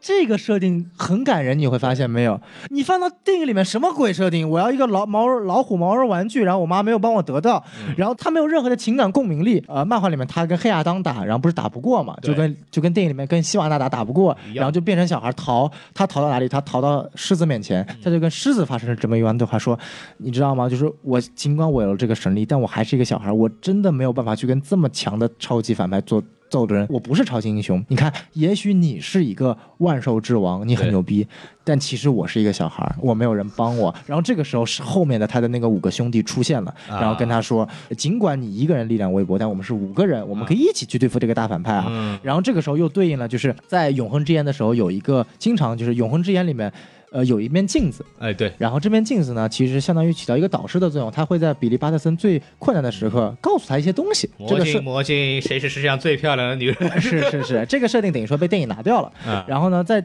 漫画里面，就他对比利巴特森说了这么一句话：“你的力量的根源来自于你的家庭。”嗯，然后一开始比利巴特森就不明白，嗯说我他妈没家庭，老子他妈父母被抛抛弃了我了，嗯我哪来的家庭？然后在那一刻，就是在呃五个人找到比利巴特森的老虎笼子的那一刻，然后那个镜子又对他说：“说我还没有说下半句，你的家庭不是被血缘定义的，而是被你的心所定义的。”对，就是说这个是你心里想的，而不是说你应当是谁的。对，就是这个其实才是真正对于二次家庭、对于原生家庭的一种重创。对就是影片中，其实影片反而设定的特别黑白，嗯就是只是因为母亲不要你了，你才去选择了第二个家庭。要我怎么设定？他找到了母亲。母亲说：“当时我确实抛弃了你，不好，但我现在我可以要你啊！我觉得我现在混得不错，我可以要回你回来。这个时候，比利巴森才是做出选择的时候。你是选择当初抛弃你，但是现在愿意要你的母亲，还是选择现在你跟你一起生活的寄养家庭？嗯这个时候你选择寄养家庭，这才是影片的主旨。这个时候其实他应该放到最后，因为一开始如果放到中间的话，他其实跟那些寄养家庭的小孩没有什么情感的，还对啊，呃，所以说这个时候就是他选择的那一刻，因为为什么？就相当于家暴一样，家暴一次就会有第二次，抛弃一次就会有第二次啊，这件事情是永远不可能结束的。当初他抛弃你，是因为他觉得他活不下去了，可能现在活得好，所以他愿意接纳你。那如果过了两三年他又活不下去了呢？他还是可以抛弃你。对不对？这个东西就是理论上是这部影片的主旨，就是什么定义了家庭。嗯嗯，但是这部影片是怎么体现的？我不要你，所以还是不要你。那你反正现在有个家庭，你就去呗。就是他不给你选择权，这部影片就没有深度了。嗯，就是你只有一个选项，那我当然选择我现在寄养家庭了。嗯我再不选择，老子又孤苦伶仃一个人了。嗯，这个就没有任何的，就是没有任何的威，他们有挣扎吗，就没有挣扎，没有挣扎就没有内心，没有内心就没有一个人物该有的人物弧光了。所以就剧情非常非常的平淡。对啊，所以我说，就是他设定的这一点，我宁愿不要。原著里面就是我不知道我的父母在哪里，我到现在没有找过他，但是我宁愿我在那一刻，我接受了自己不为血缘所所限定，我选择了我内心所想。而在最新的一八年我所说的确定的这个七届的漫画里面，他的生父母回来找他了。哦，这样子的，对，这就是我说了漫画的牛逼之处，他宁愿把这个地方留白，电影没法留了。电影现在已经把沙赞父母的这么一个设定做死了，对父亲就是一个罪犯，对母亲就是一个嗯抛弃你的人，这个就没有任何好玩的意思了。好的。那我们本来想问两个简单的问题，结果会 就直接把这个东西给喷完了。没有，好吧，可以喷很多，我们继续问。啊，没有问题了，继续喷吧。好，孔老师问题问完了，是不是？我们来说一下外延的东西，就是说，就是很多人说看电影不能跟看漫画一样，啊你是漫画党，你不能跟电影一样，对对不对？就或者说你你喷了这么多，你要不你来拍，对，对吧？你那你上吧你？行你上，那我要我行我还真能上呢，老子真想上啊！我操！我们看，就是今天既然延伸到外延了嘛，我们可以完整的讲一讲这个漫画的沙赞起源故事是怎么讲的。啊，你说一说。因为我觉得这点特别有意思。上一部包括之前我们只讲了一些元素，嗯但既然我们今天可以讲讲看看漫画是怎么去讲述这么一个整个沙赞起源的。那么故事一开始其实很有意思，就是一个陌生的人，呃，在电梯里面，嗯，然后啪走进了永恒呃永恒之眼，然后他就回忆说，有一个老头啊哎，满嘴脏话，就说妈的你不行滚，嗯。然后咔一道闪电就回来原来的地方，镜头一往外拉，就是很多很多很多的那个电视屏幕上就有很多人在讲，啊。这点在电影里面体现的很好嘛。然后就看到西马西马纳博士说，嗯，我在寻找这个东西，就是西马纳博士在漫画里面的设定纯粹是一个想要去寻找巫师之力的人，并没有给他这个起源说他是被巫师抛弃，但是我觉得这点确实电影做的好，有这么一个起源。然后呢，就是比利巴特森，比利巴特森在电影中一开始的形象是这个跟警察的这一段也我觉得蛮不错，但我你们可以想想看，我先说一下在漫画里面是怎么体现的，是。比利巴特森和他的那个就是等于说掌管人又找到了一个新的寄宿家庭，对，然后呢，然后两个人聊得很好。比利巴特森一开始也是一个纯良的形象，说，嗯，我会很乖的，我会很愿意的，然后聊得很开心。平常喜欢读书，呃，对我平常喜欢读书，我喜欢跟别人一起交流。然后那个寄养父母觉得，哎呀，很棒，然后就说好，过几天我来接你。然后他们就走了，然后就是两个人目送着这两个人走。然后呢，比利巴特森一边目送一边笑着，一边说，这两个傻逼又要受罪了。然后旁边那个监管者说：“你怎么可以这么说？你不能再逃了！你再逃，我没法把你送人了。”然后比利巴特森就说：“我不想在寄养家庭里待着。”就是他是用这样的一种形式来体现比利巴特森对于寄养家庭这种不满。嗯，跟电影比，我其实觉得漫画做得更好。漫画比较极端一点吧，对，就是他会把人物内心的一种极端反差做得更好一点。外露一点，可能给小朋友看就不太好。就是你可以不说这么多话，但是你要体现出来他的寄养家庭那种不满嘛。因为影片当中他的主线是找回妈妈，电影当中。我也明白，因为电影当中他一条主线就在于他全篇是在找妈妈，最后找到了妈妈，发现猫猫抛弃了他，然后选择了寄养家庭。你的妈妈有四条腿，它是绿色的，是，你找她找不到啦。对，但是在漫画里面，他他根本就没有想过去要找他妈妈，嗯，他只是说我不想待在寄养家庭，我只想一个人活着。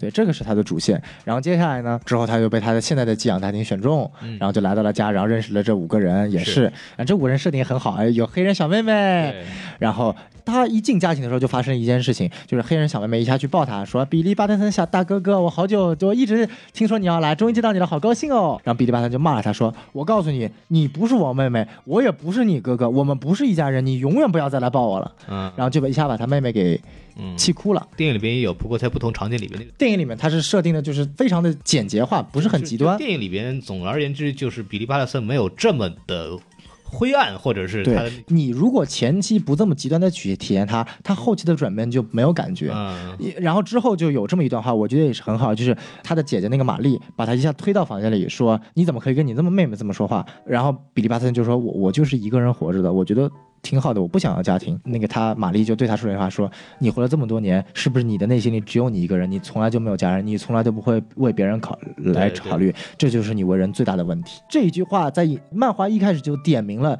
人物的矛盾，这点其实玛丽和比利巴特森两个人的对话，在影片当中是因为玛丽考上大学还想家庭，这个两个的刺激程度完全不一样，对于主旨的把握度也完全不一样。我不知道为什么电影要采用这种方法来拍，就是我是真的想不出来，原著已经给了你这么好的剧情，你要反用这种剧，因为。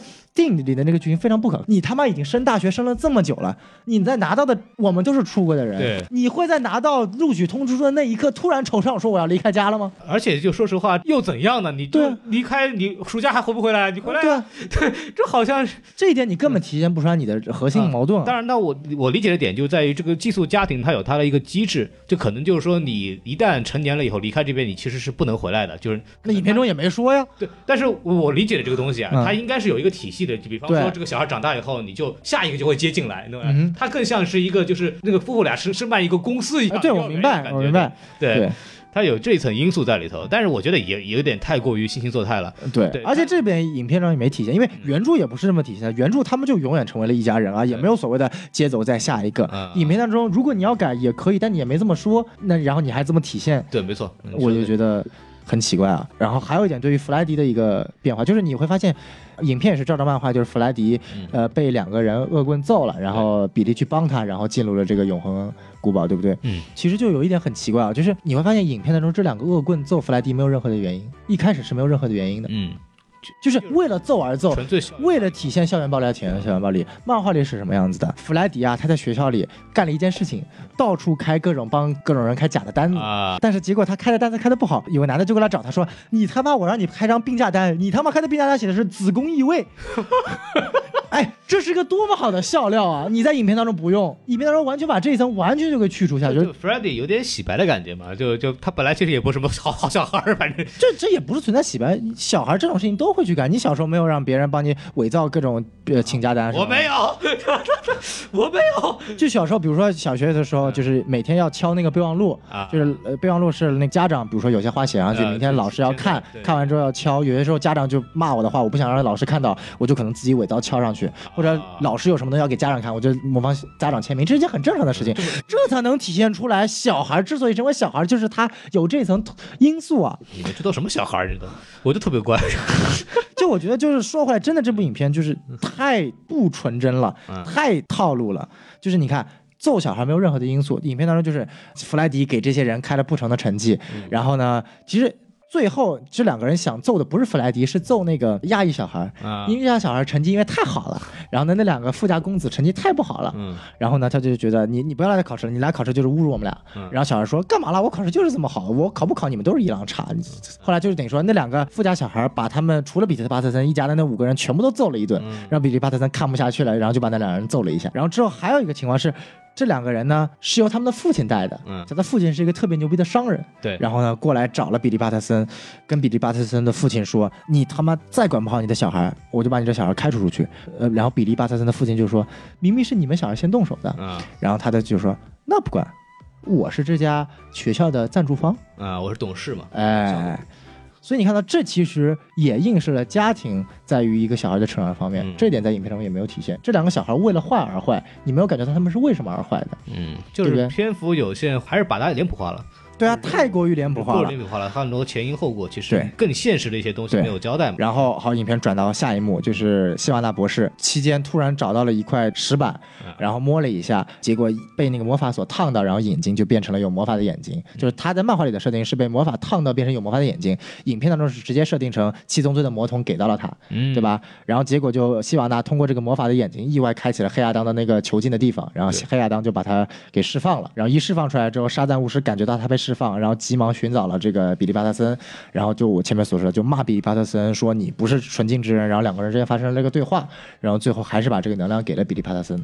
然后给了比利巴特森了之后呢，电影中也体现出来就是沙雕情节嘛，很有意思的一段。与此同时，黑亚当那段其实非常有意思的，就是他在去寻找七宗罪的过程。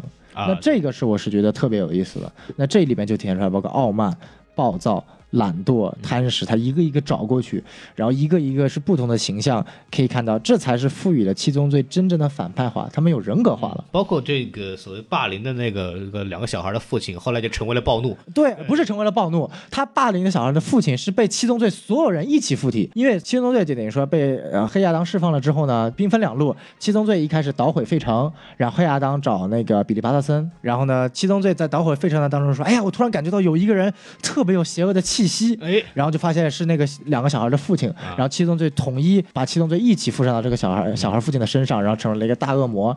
然后这个大恶魔呢，然后沙赞是实在想起来自己没有能力去对抗，然后才把自己的神力分给了五个五个人，然后去对抗这个大恶魔。这个才是漫画中所体现的。他在最后对于黑亚当的一个过程当中有一个非常完美的反转。所以为什么我前面说这个反派还有一点问题，就是我前面所说反派分为两种，呃，一种叫黑暗镜面，一种叫完全相反。那么不管是哪种反派，他对于影片的主角产生两种影响，才能说是好的反派。啊，一种叫做 personal 私人化的影响，一种叫做 psychological 心理上的影响。你你就想，任何一个塑造的反派都会达到这两点。嗯你自己去想，小丑，他直接质问了成为蝙蝠侠的本源。对，你再去想洛基，洛基和雷神之间 person 的联系这么强，如果他跟雷神之间没有这么强的联系，他做不成这么好一个反派。嗯，对不对？还有什么反派是属于很好的？泽摩男爵，泽摩男爵算是整个复联历史上最垃圾的反派了吧？就是复联电影里边，电影史上最垃圾的反派，但为什么这么好？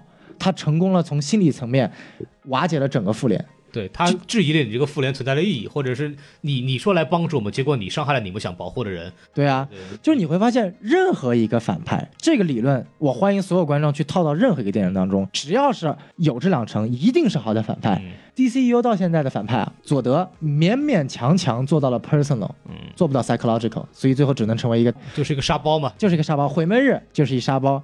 Lex Luthor 本来是可以做到做到在心理层面上完全的去质疑超人的，没有体现的很好。啊，相反，在美剧《超级女孩》里面塑造的 Lex Luthor。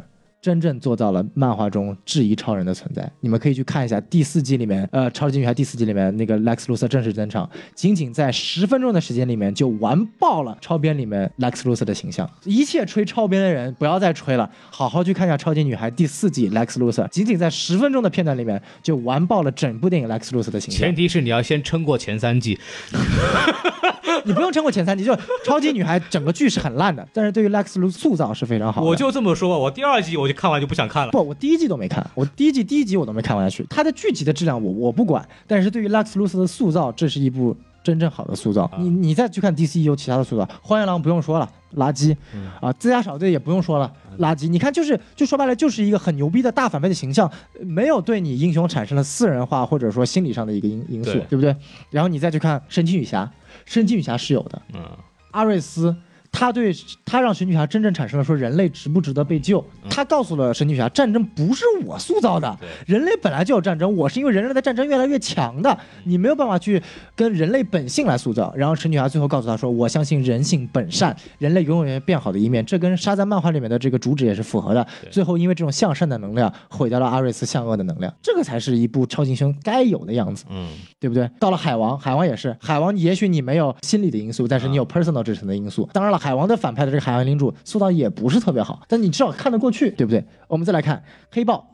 黑豹垃不垃圾？垃圾，但他反派是有史以来漫威可以说是塑造的最好的反派之一。为什么？他质疑了黑豹王国一直以来的定位，对，甚至说最后黑豹干掉了反派之后 Killmonger，还认为他是对的，对，然后改变了他这个闭关锁国的这么一个一反派个。对他确实产生了切身的影响。对，嗯，所以说从这一点看来，希瓦纳博士他做到这两层影响了吗？他可以做到，嗯，但他没有做到。他为什么可以做到？personal 因素，他们同样都是被家庭所抛弃的。但是两个人见面的时候根本就没有聊，他只有聊家庭，没有聊家庭，就是要能量。嗯，第二点，personal 的，一个是被巫师选中，一个是被巫师抛弃。这一点点你也可以聊，嗯他完全可以跟他说，你懂那种小时候被人所否定那种滋味吗？嗯，他完全可以通过这点来蛊惑他说，我只是到现在为止是一个在小时候被人所否定而伤害的小孩，我只求说不定你分我一点力量就可以了呢。然后他就可以蛊惑沙赞，然后沙赞觉得，哎呀，好像说的也有道理啊，你也是个小孩儿，那我把力量给你一半，结果不小心被他全部抢过去，这也是一种方法，这也可以有一点反转，对不对？比利巴特森说：“你算个屁，我妈都不要我了，你算个屌！对啊，我这样很厉害，他妈这个地方其实可以正好升华，就说，但是我有我的朋友，现在的家人爱我，对啊就他就可以把这个东西再升华一点嘛，就变成他们两个人，真正的最后的决斗一定不是物理上决斗，而是信念的决斗。对，对啊，所以你看黑亚当在漫画里是什么体现的？完美的镜面反射型角色。像我上期节目也说了，镜子每次都跟比利巴特森说一半，然后比利巴特森就不听他说了。这次也是，镜子跟他说了啊，黑亚当以前是这个呃坎达克国家的这个王储的小孩儿，然后呢，因为王储被这个暴民镇压，然后整个国家处于混乱，然后呢，巫师就找到了这个小孩说，我要天赋你神力，然后呢，就你要去镇压这个国家的暴乱。然后比利巴特森一听说，哎呀，原来你也是一个小孩儿，你跟我一样，我们都懂的。然后去找黑亚当说，你知道吗？我原来也知道了，你也是一个小孩儿，然后我们不要这么打，我们都是为了这个能力，我们都想让世世界变得更好。哎，然后结果黑亚当说你什么都不了解，然后就把剩下的起源告诉他，结果发现黑亚当根本就不是那个小孩，而是那个小孩身边的一个奴隶，然后那个奴隶是在闪电劈下来给予小孩能量的那一刻，把小孩给捏死了，让能量直接灌入了黑亚当的身体，然后黑亚当就说这就是我为了能够得到。我的权利所做到的一切，所以你这个小孩算个屁！我连杀你我都不怕。他的意思就是说，我都已经杀过一个小孩获得能量了，我还怕杀了你把能量拿过来吗？那那一刻是让比利巴特森真正感到了绝望，嗯然后比利巴特森就变回了小孩，然后开始逃了。你在影片当中呢，其实你会发现希瓦纳并没有给沙赞或者比利产生，足够的恐惧，对，这种恐惧没有很强，只不过能力稍微比你强一点点，最多就把你打成鼻血了，并没有一种真的我要杀你的这种恐惧。嗯所以这一刻影片中的情绪渲染也不是特别到位。呃，那接下来漫画就是，呃，他跑了，然后跑到了狮子面前，呃，老虎面前跟他这个倾诉，说我一个人做不到。然后另外五个他的这个兄弟姐妹，然后发现了他，结果他和弗莱迪冰释前嫌，然后准备一起人一起去对抗这个黑亚当。然后最后我们可以看到，就是还有一点就是你会发现，我们知道沙赞是有六大神力的嘛，对他六大神力其实都体现出来了。第一点，所罗门的智慧，嗯，这点我们最后再说。这点我这点我们最后再说。你说，这个这个第二点，H 赫拉克勒斯的力量，嗯说白了就是超级能力，呃，就是超级力量嘛，这点体现出来了。第三点，这个阿特拉斯的耐力，就说白了就是抗揍，嗯，对，对吧？第四点是是是扛走，嗯对扛揍。第四点，宙斯的神力就是闪电能量放射嘛。第五点是阿基利斯的这个勇气，这点我们也之后再说。嗯，第六点是这个莫丘利的速度，对对吧？其实你会发现，你还记得影片中有一句话叫做七宗罪跟希瓦纳说，有一个卫士。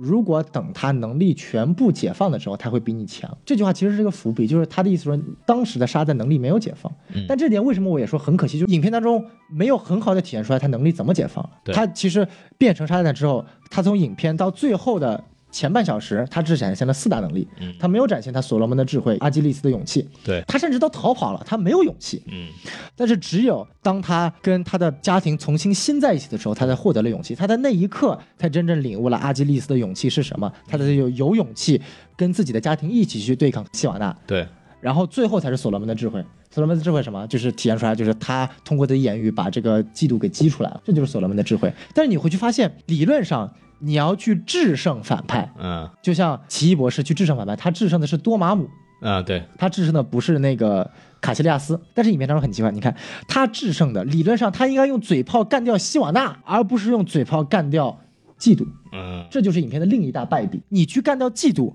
你只会让你觉得说，哎，这是一个很有意思的想法，但他没有情感上的共鸣。如果今天你在影片当中，希瓦纳和沙赞两个人是有 personal 上面的一种，呃，比如说前面那种体现，然后最后，呃，沙赞说嘴炮说，你知道吗？我告诉你啊，你他妈就是一个那时候被巫师所放弃的小孩儿。你看看我，我这么一垃圾，我连父母都没人要，我都能被巫师选上，你算个屌啊！你就是被用了你的七宗罪的能量才敢跟我打，有本事我变成小孩儿，你变成垃圾，我们再互打。怎么说呢？你要弄成一个 freestyle battle 是吧？两个人得互相就是你互相喷啊，对不对？不是互相喷，这才能真正体现出来你反正派在最后那一刻击溃反派了。反派首先要给正派上一种精神上和一种心理上以及私人层面的打击，让你英雄一蹶不振。那你英雄最后胜反派，不仅要有 physically 动作上的，你还得在精神上同时最后压过反派。嗯那你压过反派，压过反派已经是压希瓦纳。而不是压嫉妒，嗯嫉妒他妈是什么东西啊？嫉妒我前面有没有看出来他是什么样的一个角色了？嗯，对不对？这没有任何说服力的。漫画里是怎么说的？其他几个人去打那个呃七宗罪变成的恶魔了，然后沙赞最后走到黑亚当的面前，他先喊了沙赞，让自己变成了小孩，指着鼻子骂黑亚当说：“你没有勇气，人类才有勇气，你就躲在这副身体里，靠着神力，你都敢杀我这么一个小孩儿，嗯就按你这样，你凭什么有能力治理一个国家？你太垃圾了！嘴炮说了一顿，黑亚当说：“哼，我没有这么垃圾。”喊了一声沙赞，他也是喊沙赞，对对然后就变回了当时的状态。但别忘了，他是活在几千年前的一个人啊，他从变身了之后就再也没有回去过。嗯然后呢，他一变身，还没来得及说喊第二声沙赞，嗯，就变成了一坨灰。就强如灰飞烟灭了。就等于说，比利·巴特森是通过这样的智慧，最后战胜了黑亚当。我不得不说，这个亚当是真傻逼，真傻，逼，对不对？纯傻逼，纯傻逼。因为在漫画中，我们前面看到了黑亚当和比利·巴特森这种，不管是精神层面还是私人层面的这种对抗。嗯最后我们看到这种的结局，我们才会至少觉得它是首尾呼应的。在最后时刻，比利·巴特森是用自己的智力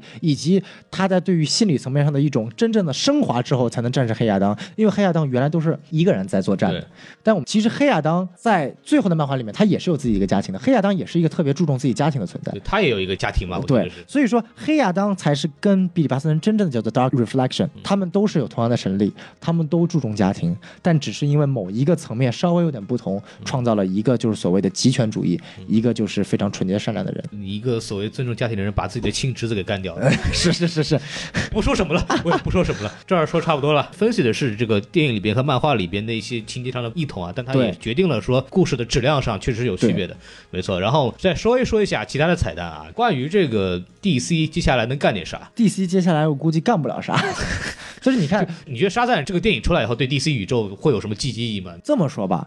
客观来说，《沙赞》这部的票房一定不会差。啊，呃对于华纳来说，肯定是回本的，因为本身成本就很低。但是从电影的宣传意义来说，其实并没有，因为你看，首先像我说，这部影片没有任何让人印象深刻的地方。没错，其次，这影片也没有任何让人津津乐道的地方。嗯就比如说海王，你可以津津乐道，它有一个非常有意思的海底设定啊，对，海王的这个性格呀，甚至魅拉这么美，你都可以说。嗯，你可以看到这部影片当中没有记忆点，没有记忆点，没有津津乐道的地方，魔法就是闪电。嗯，你要你要看这个特效，神奇女侠最后已经用了宙斯的闪电干掉了阿瑞斯了呀，对不对？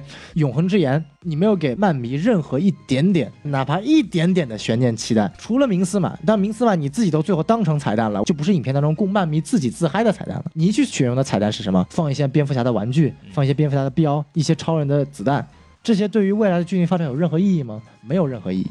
怎么说呢？还是一个观影门槛的问题，他把观影门槛降得非常低。所谓的吸取了之前电影的一些经验，想让更多的人愿意看这个电影，所以他的观影门槛是非常低的。基本上大家只要看过或者只要知道蝙蝠侠和超人，就可以去理解到的一些点，是对就结束了。但是就像我说的，他对 DCEU 没有任何长进的发展。嗯你包括之后的作品，除了女侠二，我觉得可以期待之外对，猛禽小队基本上肯定是扑街了，剧本因为实在是太差了。然后 DCEU 还有什么？嗯，绿灯军团现在没有消息，啊新自杀小队我也不清楚，也没有消息，这种都不知道好不好的。现在唯一能出来感觉出来的就一部女侠二嗯和一部猛禽小队啊，对不对？还有闪电侠，据说不是要自个儿写剧本了吗？啊、闪电侠自个儿写剧本，但是当时华纳给的消息是，呃，我让我自己编剧团队写一版，然后你自个儿和格兰特·穆里森、莫光头也是著名的一个 DC 漫画编剧，两个人写电影编剧，然后呢，我们来选一版。如果你这版写的不好，那我不仅不用你的剧本，人人也给我滚蛋。哦这样子的，对，都已经闹到这么僵，因为租租约到期了呀。然后一方面他又要拍这个《神奇动物在哪里》，所以对啊说档期上也老排不开来。对，而且本身巴里·亚伦也不是艾兹拉·米勒那个样子，那我也希望他赶快走，别再来演闪电侠了。对我我是一开始就觉得他不像闪电侠给我们的感觉。然后还有一个问题就是丑爷的预告片，小宋老师要说一下。丑爷的预告片怎么说呢？就是你真的不能把它当做一部 DC 的作品来看。如果你是一个 DC 漫迷的身份来看，可能你看不到很多让你惊喜的地方。嗯因为这部影片被导演誉为是一个对于一个精神心理疾病的一个 character study，它是一个借用 DC 小丑之名来讲述一个精神病患者的一个故事。这样子，当然了，因为包括托马斯·韦恩也出现了，小布鲁斯·韦恩也出现了，包括最后肯定也会变成小丑。我相信他影片最后的那个妆容肯定不是最后的小丑妆容，对。但是呢，他这部片子的定位绝对是一部剧情片，而不是一部所谓的像《毒液》啊、《自杀小队》这种披着反派背景，但其实是一部超级英雄套路的片子。啊对，这部电影不会有一点点超级英雄套路的背景，它就是讲述的一个，它会非常黑暗嗯，它会非常黑暗。就看预告片，感觉整个的质感啊，什么东西确实是做的很到位的。对嗯对，还是蛮值得期待的这么一个片子。你想看这个罗伯特·德尼罗都来客串了，而且马丁·斯科塞斯是监制嘛，他说这部影片会跟马丁·斯科塞斯之前的那部《喜剧之王》啊，有关联。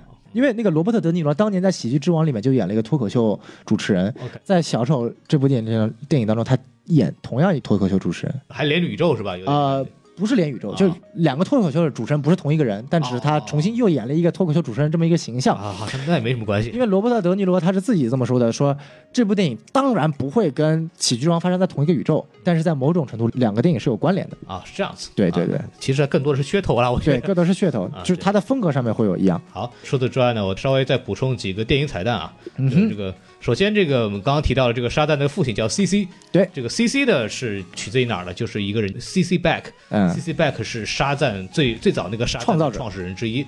对，然后还有这个鬼娃，我们之前也刚刚也说了安德贝尔的彩蛋，还有一个两个人打的游戏叫真人快打，哦，对对对对，Mortal Kombat，对，然后那里边那个沙赞用的还是那个雷神，对。对，对特别有意思。关键真人快打经常会跟 DC 联动，好像两家公司是有合作，还是好像都是华纳旗下的它的。都是华纳。对，然后经常有漫画联动、游戏联动。还有一个特特别好玩的，我想说一下，就是 Zapton America。哦，Zapton America，什么叫 Zapton America 呢？就是他们两个人不是拍了一系列短片上传 YouTube 吗？对，然后就红了。其中有个标题叫 Zapton America，这个东西好玩在哪？它是这个就美国队长 Captain America 的一个变体嘛，就把啊 C 变成 Z。对，Captain America，这个背后的信息很恐怖嗯，就说明在那个宇宙里边是存在于美国队长这个概念的，对 这个是很可怕的。对，对，这个让人浮想联翩，就就可能它只是一个恶搞，但是对于我们看来，这是一件细思极恐的事情很。恐怖。我觉得这个事情，但其实最后有一点，就是这其实是一个非常有意思的话题，直到今天都没有人解开。当初，呃，作者在塑造沙赞这个世界观和角色的时候说过一句话，说我要塑造的沙赞是一个特别有意思、特别欢快娱乐、家庭向的东西。哎，但是在背后，它是其实有一个非常非常非常非常黑暗的历史。这个历史，他到现在都没有告诉我们是什么，嗯他只说我在漫画中有零星的提到过线索，但是这个线索从来就没有人找到过，也就意味着就是说，他的意思是说，在沙赞的这么一个合家欢这个设定的背后，其实是一个非常黑暗的历史。在一一年创造的这个叫做《天际大重奏》当中，新的这个作者就是格兰特·莫里森，就是要写新闪电侠电影剧本的这个漫画编剧，他也同时说了说，我重新编撰的这个沙赞的这个属于第四宇宙沙赞这个世界，看起来是一个特别祥和的世界，但其实背后有个特别特别可怕的历史，但我不会告诉你是什么，未来我会再说。好，这也是一个伏笔了。对，就相当于我前面说的那个呃小孩子王国一样，看起来很欢乐，但其实背后是有十八岁的这些成年人所所所有的这么一个黑暗历史一样。OK，最后再补一个彩蛋，就是这个汤姆汉克斯的长大啊，就里边这两个人在超市里打的时候，踩到那个大型的琴键上面，那个东西其实就致敬了，就是这个《长大》这部电影，它讲的什么呢？就是。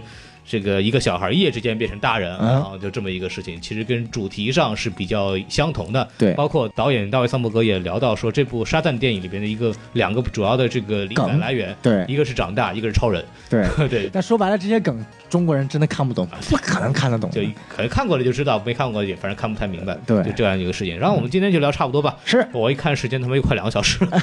你们这这漫画东西扯半天。上次在做这个前瞻的时候啊，啊就是小宋老师就说了很多我们本来应该在影评说要说的东西，然后大家可以听一下。然后当时我在问，就是说你都说完了以后，我们在一个影评节目里讲什么呀？他说：“没事我们还有更多的可以讲。”我是不是很实话实说啊？确实有很多可以讲。然后又讲两个小时，好吧？那我们就就说到这儿吧。然后感谢大家收听。然后还是我们的微信公众号 S M F M 二零一六啊。啊，那那那那那那二零一七加了二零一七就好了。好，加了这个公众号之后呢，大家可以这个加入我们的这个机器人，就可以进入我们的那个粉丝群啊。哎，是，就因为最近他们那个节目简介里不让提这个这个微信公。众号的事儿，所以说大家啊听一下就好。然后我们今天节目就说到这儿，我们好嘞下次再见，拜拜。拜拜。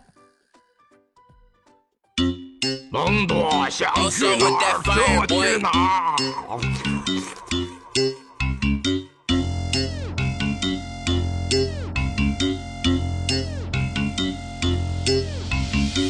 我想起了周杰伦，我想起了周杰伦，我想起了周杰伦，我想起了周杰伦，切去哪都可以去哪都可以去哪都可以去哪都可以我想去哪儿就去哪儿我想去哪儿就去哪儿我想去哪儿就去哪儿我想去哪儿就去哪儿去哪儿儿儿都可以切哪儿都可以，去哪儿都可以，可以，去哪儿都可以，可以。把狗子弄得黢黑，满地到处飞，不管东南西北，他们喜欢吹就不没得区别，我们会绝不吹了，不接受匹配。要去哪儿我都 whatever，可以写首歌，可以当给妹儿，想到下戏不是老子的份儿，好吃转儿喜欢打板凳儿，哎，卷桥三三九我都不得去，studio 的工作每个日夜，妹们耍的野耍的非常熟练，我们神出鬼没，很少被人出现，回头东西我们还有标志，小妹看到我们底下打的礁石，张开嘴巴马上给你满足好，想去哪儿就去哪儿，你们管不到。Work hard 不是 play hard，耍了一个通宵不知去哪儿，T 恤准备 T 恤，昨天晚上遇到一个歪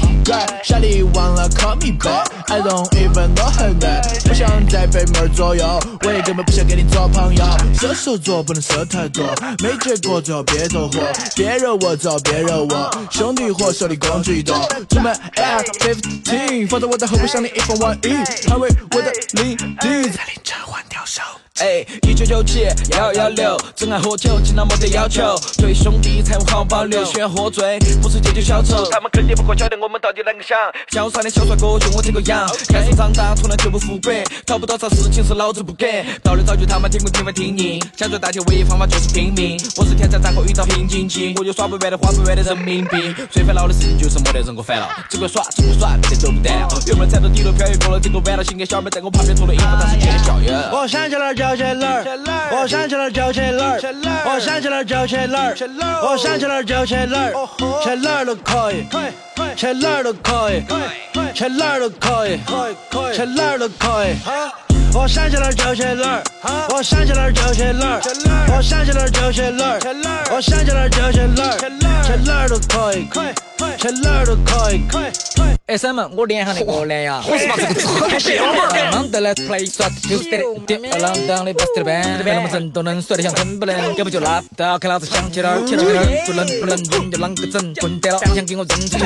I like ice cream，我买了冰淇淋，做出了房子，第一次购买冻淇淋，我来问你们听没听过一种简直就是偶万一是假的，身份证记成没得小 passport，三角一你好不得了，那个放野的小不来白搞进水，还是要美国伦敦 January，everyday birthday，all I do is wait wait wait，哎，给你比，直接加起，哦，水妈的，走了走了，OK，想骂人的，没意思。哦，我这先去趟美国呀，等我回来录工啊，五月份就回来了。